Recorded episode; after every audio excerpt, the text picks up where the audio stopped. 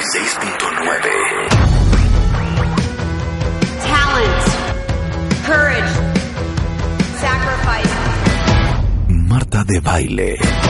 just for you. These are just some of the characteristics that it takes to be a superstar. Extreme Makeover de Baile Kids. My Favorite Things. A la playa con tus brothers. Cásate con Marta de Baile. Extreme Makeover Home Edition. Just for you. Más música. Mejores especialistas. Más invitados.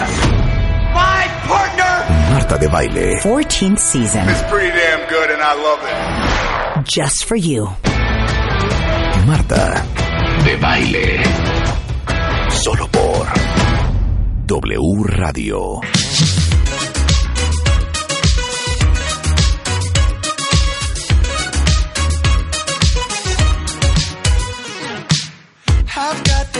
Condition, but I don't have a cure. Head over heels attention, it don't matter what I'm looking for. I got my dancing shoes. Wish I knew some moves, but I got nothing to lose. And I'm looking at you.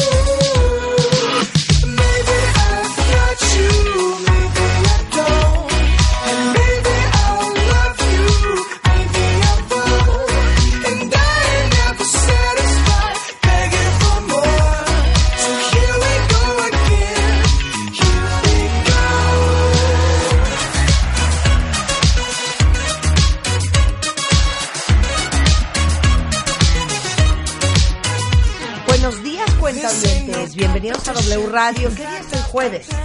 Jueves. 10, 4 de la mañana. Qué cosa más fuerte. Mañana es viernes. Aprendizaje. Sistema vascular. eh, venas.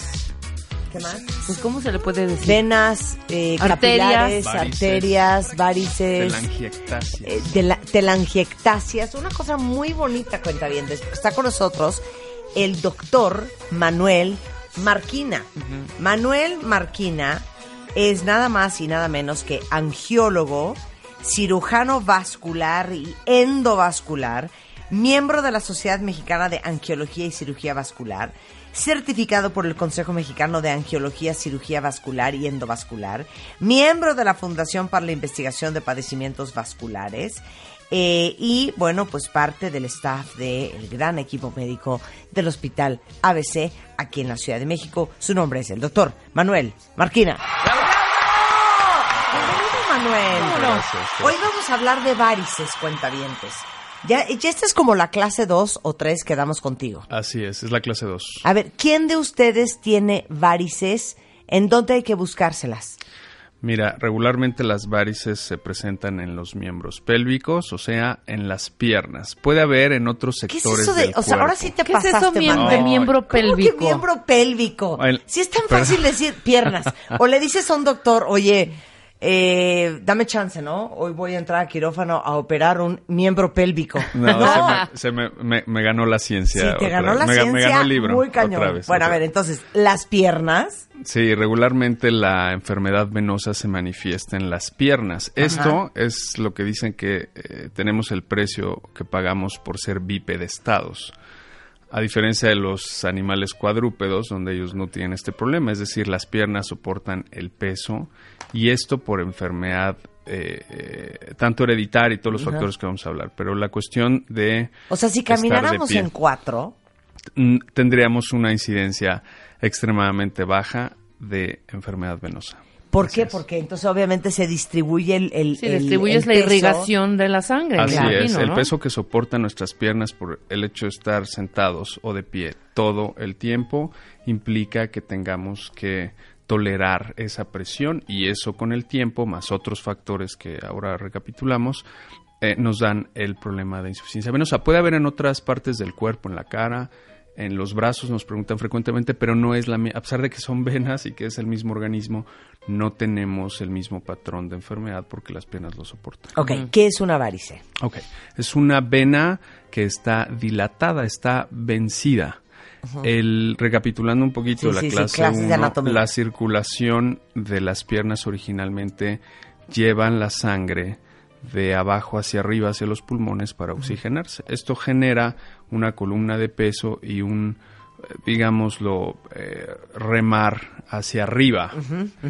Cuando, y esto está regulado por dentro de las venas con- por unas compuertas que son que se llaman válvulas que originalmente cierran cuando uno puja o está de pie o está sentado mucho tiempo y eso evita que la sangre regrese. Cuando esas válvulas se dañan, la sangre se regresa y se producen las varices, se dilatan las venas, se vencen las paredes y eso genera problemas progresivos. Nada más una cosa, a ver, las venas están diseñadas para que corra sangre por ellas. Así es. No para que se estanque, no para que se empose, no como reservorio. O sea, no tienen, digamos que la, la estructura, ni la firmeza, ni la anatomía para acumular sangre. Así es. Entonces, si acumula sangre, sus paredes son muy delgadas y pueden vencerse. Así es, la, una de las características de las venas es que tienen mayor capacitancia. Esto es un efecto físico. ¿Esto qué quiere decir?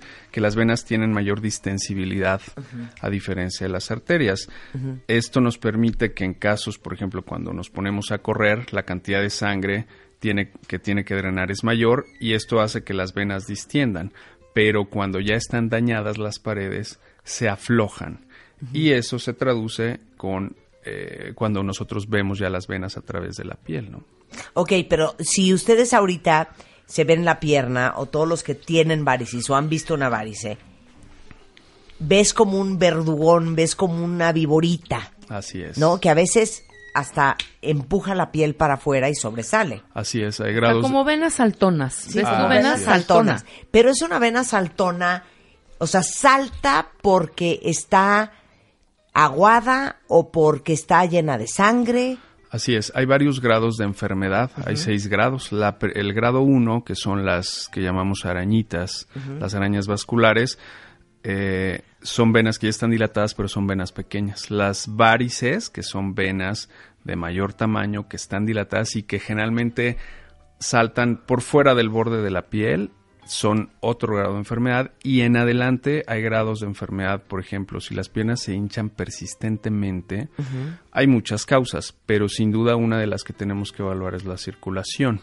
A eso frecuentemente le llaman venas internas porque no se ven a través de la piel, pero deben de ser evaluadas por un especialista para ver si esa no es la causa de la hinchazón Claro. de las mismas. Entonces regresemos a la anatomía y a las compuertas. sí.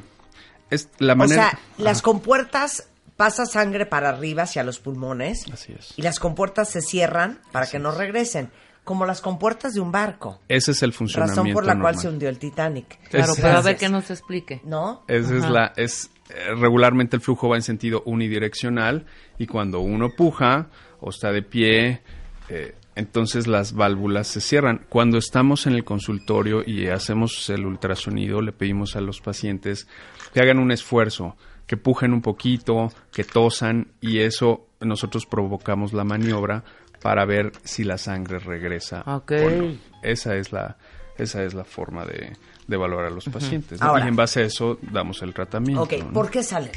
¿Y a quién le salen? Primero es la herencia. De- hay un 20 a 30% de factor de herencia, es decir, tú eres una persona joven que haces ejercicio, que no has tenido embarazos, eh, que no fumas, y entonces si traes la herencia de casa, quiere decir que tienes un riesgo porcentual de tener varices de un 20 a un 30%, ese es el primer factor.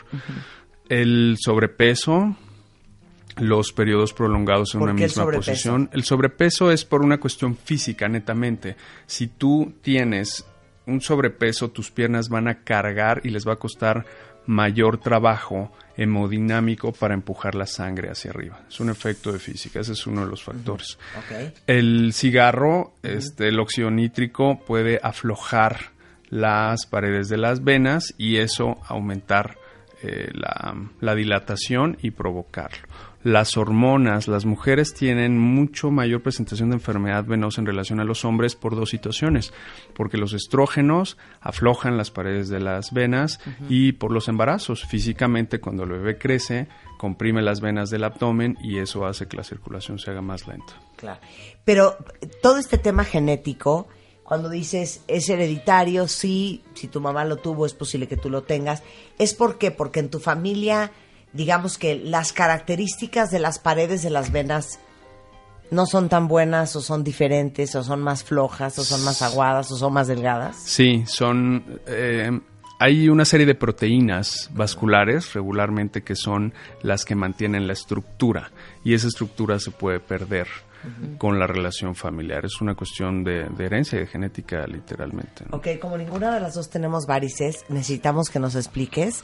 Y si quieren ustedes cooperar cuentavientes, pues vengan en redes sociales. ¿Cuáles son los síntomas de las varices? Sí, puede, ah, eso es muy importante. Pueden no dar molestias. Hay personas que pueden tener las venas dilatadas y no tener ningún tipo de problema.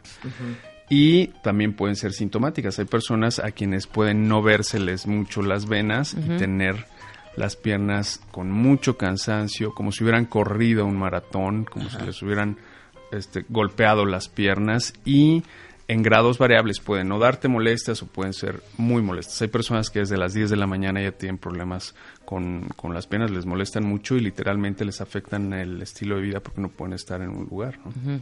O sea, eh, se te hinchan las piernas. Hinchazón, pesantez, piquetes, calambres, eh, hay- lo, se refieren de, de- Sí, de sí, diversas sí, sí, maneras. ¿no? Pero generalmente es cansancio, hinchazón, pesadez de las piernas. ¿A qué edad empiezan a salir? Y, por ejemplo, ¿y a qué edad es el tope? O sea, si ya no te salieron a tal edad, ¿ya nunca te salieron? Fe- Esa es ¿O muy sí? buena también. Los libros no dicen que haya una edad de inicio o de término. Te voy a poner un ejemplo. La paciente más joven que he tenido que tratarle una vena fue la mamá de una paciente que tenía también enfermedad venosa y la chica tiene 17 años, pero ya tiene una vena botada. Y es puede llegar a ser controversial que dicen, bueno, ¿cómo si estás tan joven te vas a tratar? Bueno, pues si ya tienes la enfermedad puesta, haces lo correcto en irte a revisar y en tratarte en tiempo. Y la persona mayor que he tratado fue un señor de 93 años que tenía una úlcera en la pierna derivada de un problema venoso de mucho tiempo y que requirió un procedimiento que ahora hacemos todo de mínima invasión, le fue muy bien, cicatrizó la herida. Entonces los libros no hablan de, de edad, es una variabilidad enorme, ¿no? Sí. Ok, ahora, tipos de varices. eh, Define superficiales y tronculares. Sí. Porque después vamos a hablar de complicaciones, pero lo más importante es que vamos a explicarles lo fácil que es el tratamiento, ¿eh? Así es. El, existen varices superficiales y tronculares, es decir, dependiendo del grado de enfermedad de venas que tú tengas, es el tratamiento que vas a requerir. Y esto es muy importante porque podemos tener dos personas de cuya vista tengan las mismas venas, pero cuando nosotros los evaluamos y vemos las venas eh, a las cuales drenan las, las tronculares, que es la vena safena, si esa vena safena está funcionando bien, bueno, pues requerirá seguramente un tratamiento de consultorio con algunos cuidados, las recomendaciones, pero si el paciente ya tiene reflujo en el eje safeno-femoral, es decir, la vena principal que recoge la sangre de las, de las venas eh, superficiales, entonces requerirá tratamiento con radiofrecuencia o con láser. Ok. Hay venas muy chiquititas. Y el tipo de tratamiento se hará en consultorio, dependiendo si son muy pequeñas, se puede llegar a inyectar una sustancia que es escleroterapia, ahorita lo vamos a comentar, o se le puede dar pulsos transcutáneos de láser con una con una pluma. Esos son tratamientos de consultorio, son tratamientos locales, son tratamientos para cerrar la vena, es decir, si la vena ya está enferma, la clausuramos con el objetivo de que con el tiempo de esa vena no siga dilatando y de el- la menor enfermedad posible con el tiempo. Es decir, si de esa iban a salir cinco ramitas, bueno, pues tal vez de una, porque pues la edad para todos es inevitable, ¿no? A ver, para no empeorar, eh, hacer ejercicio, bajar de peso, ¿qué más? Las clásicas recomendaciones de doctor es cuidar el peso, no pasar mucho tiempo en una misma posición. La gente que trabajamos, que, que, que pasamos periodos prolongados en una misma posición, se recomienda que si tú tienes un periodo de 30 minutos a 40 en una misma posición, si estás sentada te paras y caminas, con el pretexto de ir por la pluma, por el café, al, al sanitario, etcétera.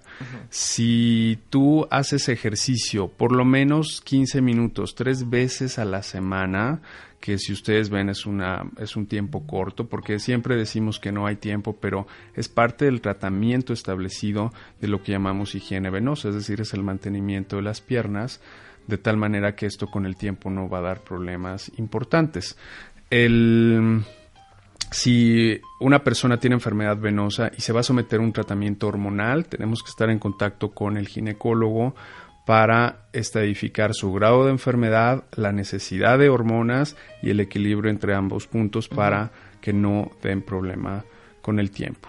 Y obviamente, bueno, pues parte del tratamiento es usar las medias elásticas, que es todo un tema porque hay gente que le viene muy bien las medias, hay gente que me dice que no las va a usar y es y tenemos que buscar el equilibrio para que esto dé tratamiento. Ok, ahora sí, agárrense cuentavientes. ¿Cuándo le tienen que hablar al doctor Manuel Marquina, angiólogo y cirujano vascular? Sí, regularmente tienes molestias y además te encuentras un grado de hinchazón o tienes venas que tú consideras en el sentido eh, lógico de ver que la vena está dilatada, está morada, está verde y que empieza a dar un poco de comezón o dolor o molestia, tienes que, tienes que acudir con el especialista, tienes que revisarte. La otra parte es que puedes no tener problema de molestias, pero tienes una vena visiblemente dilatada. Debes de ir a revisarte porque si tú no te tratas, aun cuando no tengas molestia, eventualmente la enfermedad avanza y puede traer complicaciones importantes que aterrizan en estilo de vida, en pérdida de tiempo, de esfuerzo, de gastos, etcétera. Ok. Eh, mu- muy, buen comentario de un cuentaviente aquí en Twitter que dice que ¿qué son? Eh, porque veo que una de las, de las necesidades de consultar al doctor son eh, los tobillos que cambian de color y se vuelven gruesos. Esos tobillos que están como morados y que están llenos de venas y como rarísimos, ¿qué es eso? Sí, ese es un grado de enfermedad venosa. La enfermedad se divide en seis grados. La primera son las arañitas, la segunda son las venas que están botadas, que se ven como vigoritas. La, en el estadio 3 pueden existir las previas, es decir, arañitas o no, y además se le hinchan persistentemente los pies a la persona. En el grado 4, que es el que tú comentas, es una pigmentación a nivel de los tobillos y esto quiere decir que el flujo es tan lento que los pigmentos de la sangre se escapan y se quedan como si fuera un tatuaje a nivel del tobillo y esto se llama dermatitis ocre, es, el pigmento de la sangre que se queda en la piel, que además es complejo sacarlo con el tiempo, con el tratamiento mejora, baja, pero es probable que ya no se quite, es un estado venoso. Se que puede queda ya estar- de ese color, No, ya se queda como, no el- como la mancha, pues. Se el- queda la mancha. Entonces, Así es. Y el grado 5 es un- una persona que ya tuvo una complicación que ya es que ahora ya no la tiene. Específicamente de que estoy hablando de una herida, una úlcera. La presión puede ser tal en las venas que el líquido se fuga y tensa la piel y busca salida por el sitio de menor resistencia y en este caso es la piel, de tal manera que se puede hacer una herida. En el estadio 5 es un paciente que llegó conmigo al consultorio que ya tuvo una herida pero que en ese momento no la tiene. Y el estadio 6, que es el, el grado máximo, es cuando la úlcera está abierta. Se Y- revienta. Y, esto ge- se revienta la piel, se abre. O sea, literal, la presión de la sangre puede abrirte la piel. el líquido se fuga de las venas y abre la piel y esto puede generar tres complicaciones mayores importantes. Una úlcera, que es la más frecuente, un sangrado espontáneo de una vena, es decir, una vena que está a flor de piel y la presión llega a ser tal que la vena se rompe y el paciente presenta sangrado. Está, este, el caso clásico es alguien que está en sentado o está en casa y sienten mojado y piensan que es agua, en realidad es sangre porque la vena se, se rompió. Pero en esa zona. ¿O en, dónde es- nace? en ¿Dónde esa zona, la, zona de mayor presión es Ahí en la es zona de los tobillos que le llaman en los libros la zona de las polainas, que es la zona del tercio distal, la zona que está eh, cerca del tobillo hacia la mitad del pie. Esa es la zona de mayor presión de todo el cuerpo, esa es donde más presión se genera. Ahí es el sangrado. Ahí es en donde sangran lo frecuentemente. Ahora dime una cosa, doctor, que siempre he tenido una duda rápido. ¿Cómo es la, si yo abro la piel, si tú abres la piel, la vena, vena que es, es como un cartílago, es que lo veo, Mm. lo siento como el cartílago del pollo, ¿sabes? Ese cartilaguito ¿Cómo así. será? tss. La ¿Son liguitas? ¿Cómo son? La, ven- la vena es un conducto. La vena es un, es un conducto que si tú le bajas la presión se colapsa y se vuelve un cordón como si fuera una liga. Una. De hecho, cuando nosotros damos el tratamiento de radiofrecuencia, la vena que está enferma antes eh, se, se quitaba, se extirpaba. Ahora lo que hacemos es poner un catéter en la vena principal, generamos energía y una vez que se clausura se siente, tiene la sensación como de una liga. Claro. Y es finalmente un conducto. Esa Pero es me una imagino vena. que es- ustedes son también como... Tú quieres saber la textura. No, ¿Cuál, ya- es la textura de una vena? Te- Es, eh, es blandita, es flojita. como- como Sobre todo cuando las tratamos al paciente, lo ponemos, lo acostamos o inclusive revertimos un poquito la, la posición de tal manera que los pies quedan un poquito más altos para colapsar la vena y optimizar el tratamiento. Esa es, esa es una... Claro, pero una al bloquear la vena entonces la sangre, ¿qué onda? O sea, porque me imagino que todo va conectado con todo, como Así las es, calles. así Tú es. cierras una calle y ya se hizo un embotellamiento. Esa es una de las preguntas frecuentes que me hacen. Dicen, bueno, me vas a clausurar la vena que está enferma y por dónde va a qué va a pasar con esa sangre. Del 10 al 15% del flujo de toda la pierna pasa por e- por el sistema superficial, que es el que está cerca de la piel. Entonces, cuando nosotros clausuramos esa vena que ya no te va a dar más que problemas, la sangre que pasaba por ahí se redistribuye y se va por las venas profundas, que son las que están en los músculos. Por eso, una vez que tú recibes el tratamiento, te debes de cuidar aún más, cuidando el peso y haciendo ejercicio para que cuando tú haces ejercicio y colapsas tus músculos, las venas se vacían por la compresión misma del, Claro. del, del- del estado muscular activo, ¿no? Ok, regresando del corte, eh, todas las dudas que tengan sobre sus varices y sus- sobre sus venitas. Y después, ¿cuáles son los diferentes tratamientos que hay para todos los que tienen enfermedad venosa? Regresando con el doctor Manuel Marquina en W Radio. ¿Todavía no tienes ID de cuenta viente? Consíguelo. En martadebaile.com. martadebaile.com. Y sé parte de nuestra comunidad de cuentavientes. ¿No te sabes tu ID de cuentaviente? Recupéralo en martadebaile.com. Y participa en todas nuestras alegrías. Estamos regreso en W Radio, estamos platicando con un angiólogo, cirujano vascular, Manuel Marquina, que es nuestro angiólogo de cabecera. El angiólogo es el especialista en sangre. Sí, en, en la- en los vasos. en los vasos. En los, en los vasos, venas, Ah, no, porque el otro es hematólogo, El hematólogo es el especialista de la calidad de la sangre. Ah, ok. Nosotros Entonces, somos, hacemos la parte artesanal cuando se requiere y hacemos la evaluación del estado dinámico del O sea, tú, tú haces la infraestructura, ¿no? De, de vehicular. Así es, es correcto. Entonces, estamos hablando de qué son las varices, que ya nos explicó al principio del programa. Este, y ya vamos en cuándo debes de consultar a tu médico. Eh, preguntaba un cuentaviente antes del corte que la varice que él tiene, la venita botada, como que se ha puesto más morada. ¿Por qué cambian de color? Sí, hay, eh, en hay varios tipos, hay muchas clasificaciones y hay varios tipos dependiendo del color, del diámetro y esto va de la mano con el tipo de tratamiento que requiere. Cuando las venas son muy pequeñitas y son rojas o son moradas requieren un tipo de tratamiento. Cuando las venas son verdes y están dilatadas requieren otro tipo de tratamiento y cuando las venas están botadas y, y al hacer la evaluación vemos que la principal está enferma entonces requieren otro tipo de tratamiento o el primero más el segundo dependiendo del, del grado de enfermedad. Antes de que demos todos los tratamientos, ¿qué pasa? Porque dice aquí un cuentaviente que su mamá tiene unas varices infernales y dice, me vale. No se quiere tratar. Ah, ese también. ¿Cómo se complica una varice? Sí, el, cuando la enfermedad está avanzada y la persona no se cuida, y esto también lo platicamos frecuentemente en el consultorio, es que si puede, puede que tú no, puede que no te pase nada en el tiempo, pero la historia natural te dice que si tú tienes una vena dilatada, te vas de viaje, no tomas agua y además te roza la maleta al estar de viaje, lo más probable es que puedas hacer una trombosis o una flebitis. Si no ocurre nada de eso, pero la presión es muy alta, puede abrirte la piel haciendo una úlcera.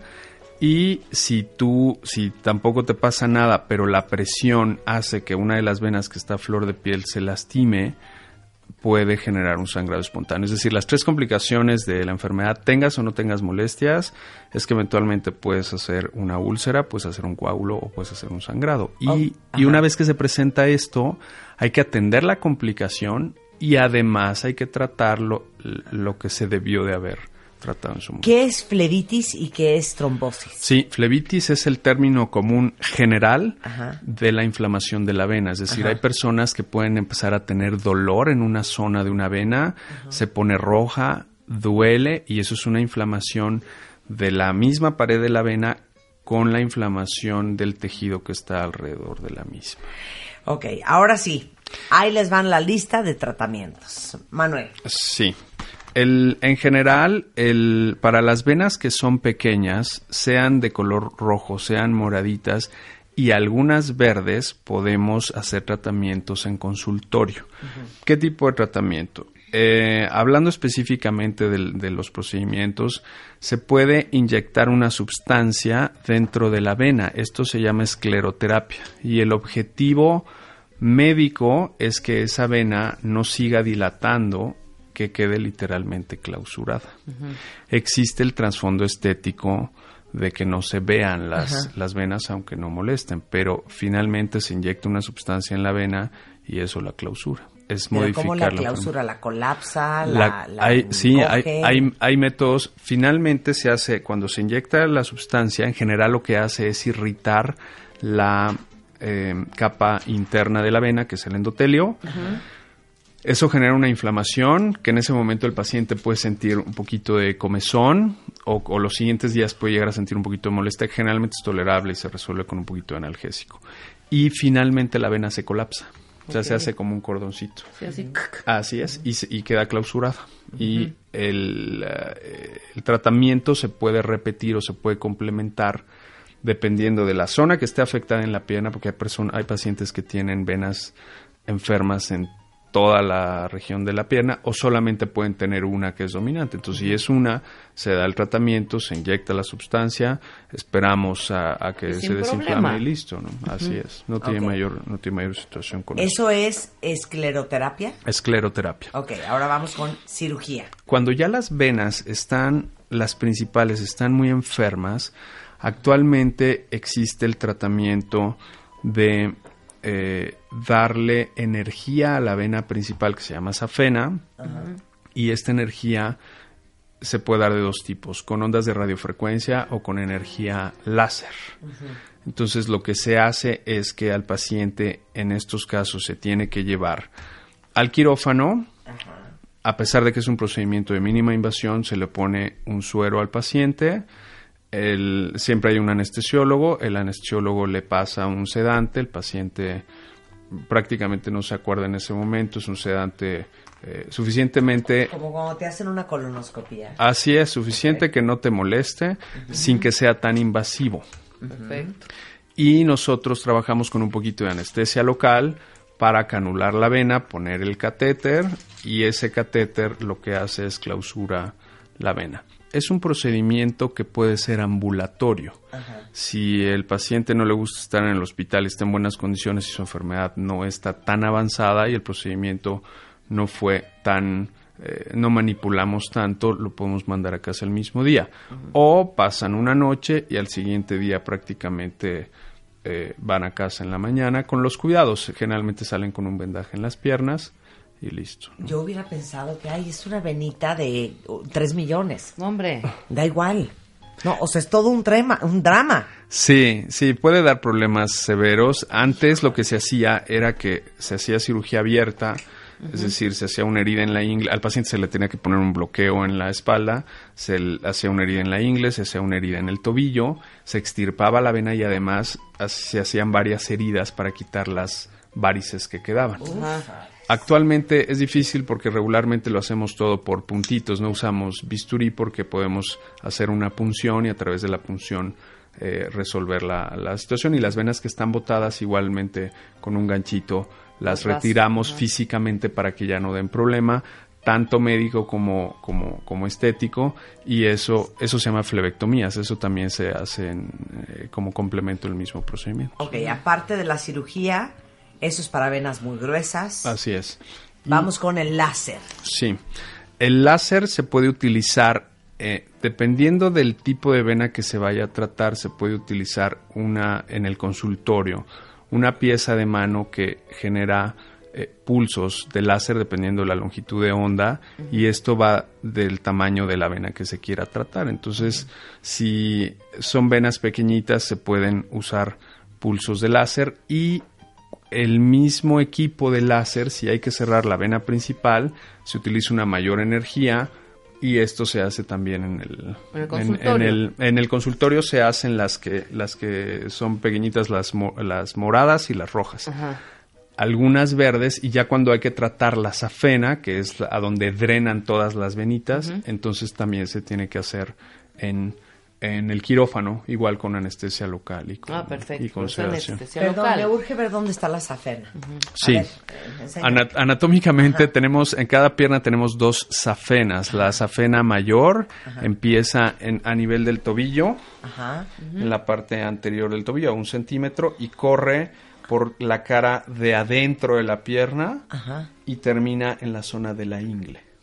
No se ve. Ahí es en donde termina. O sea, no, no, no, no, no es no la ahora no la O podemos sea, no son los de la muñeca. No, ahora no la podemos ver y para eso necesitamos un ultrasonido. Esto nos da un mapa, le hacemos maniobras al paciente y en base a eso determinamos si el paciente requiere tratamiento con radiofrecuencia o con láser en el quirófano o es solamente tratamiento local. Ok. Luego del láser está la radiofrecuencia y el láser de la vena safena. Sí. El- estos son los tratamientos que actualmente se hacen en, en todo el, en todo el mundo. Actualmente hay un protocolo en donde está por aprobarse la inyección de un pegamento. Pero to- pe- eh, sí, es, es un primo del cola loca para que, que está hecho por el organismo. Esto todavía no tiene aprobación en la comunidad europea, todavía no está, pero es lo que sigue, es la es la FDA. siguiente etapa, Ajá. ni la F, ni la FDA tampoco. Pero en todos los eh, especialistas estamos esperando el tiempo, el entrenamiento para que esto se haga, con la ventaja de, no liberar energía sobre la, sobre la vena. Pero la radiofrecuencia y el láser son los tratamientos actualmente utilizados.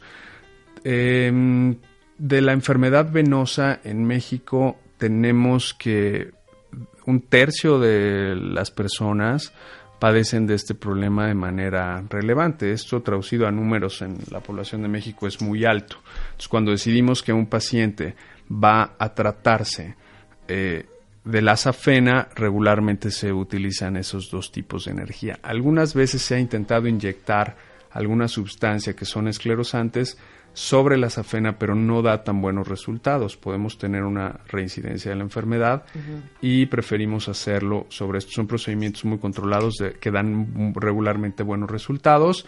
El paciente puede andar un poquito moreteado de toda la manipulación, un poquito o mucho algunas veces, pero eso no tiene mayor situación porque finalmente con el tiempo se reabsorbe lo que, lo que quedó. Siempre les explicamos a los pacientes que eh, manipulamos las venas, la entrada y salida de los dispositivos requiere que van a estar eh, muy, mor- muy morados en algunos casos, pero eso se quita con el tiempo, no tiene mayor, mayor problema. Y obviamente aunado al tratamiento médico, que es- lo comentamos hace rato, el ejercicio, el peso, las medias elásticas, eso hará que, que el paciente tenga buena evolución. O sea, bottom line, si tienen venas este, varicosas, varices, sí váyanse a checar. Sí. Porque lo último que, que quieren es que una arañita se les convierta en santa tarántula. Sí. ¿Estamos de acuerdo?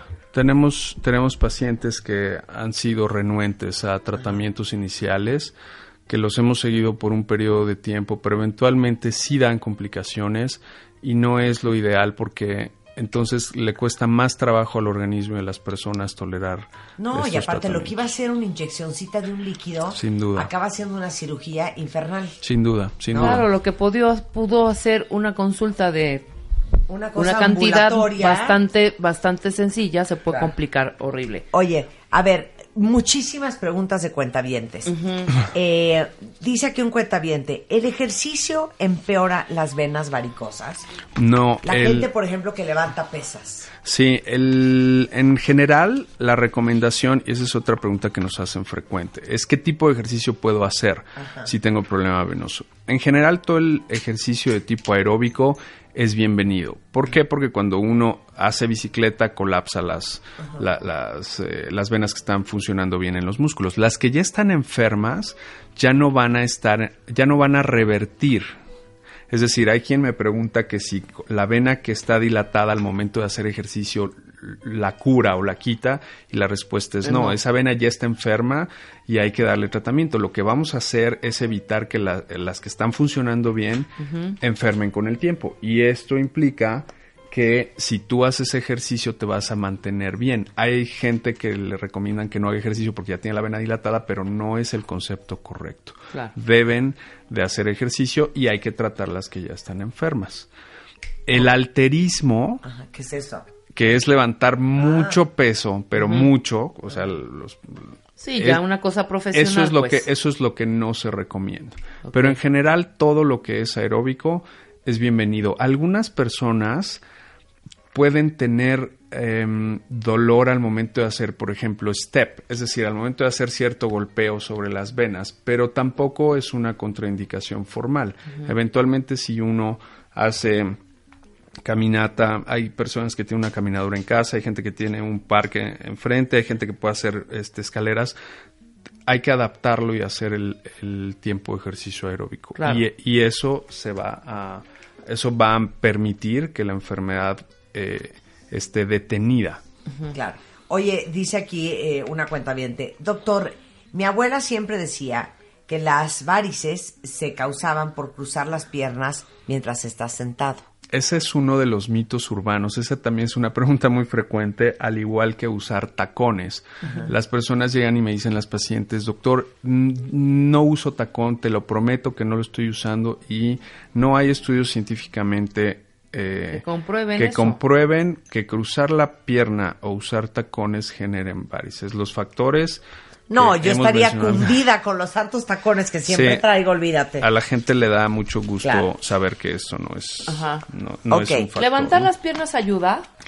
Si tú ¿O es así como de... "Ah, pues, Sí, tápate"? es- esa es otra pregunta frecuente. Si nosotros nos acostamos recto, digamos, horizontal, pues, la presión de los tobillos es de 0 milímetros de mercurio, es decir, no hay carga de las venas. Ok. Si nosotros ahorita estamos sentados y no estamos haciendo ejercicio, la presión de los tobillos puede ser de 80 a 120 milímetros de mercurio, es decir, es una carga de peso considerable.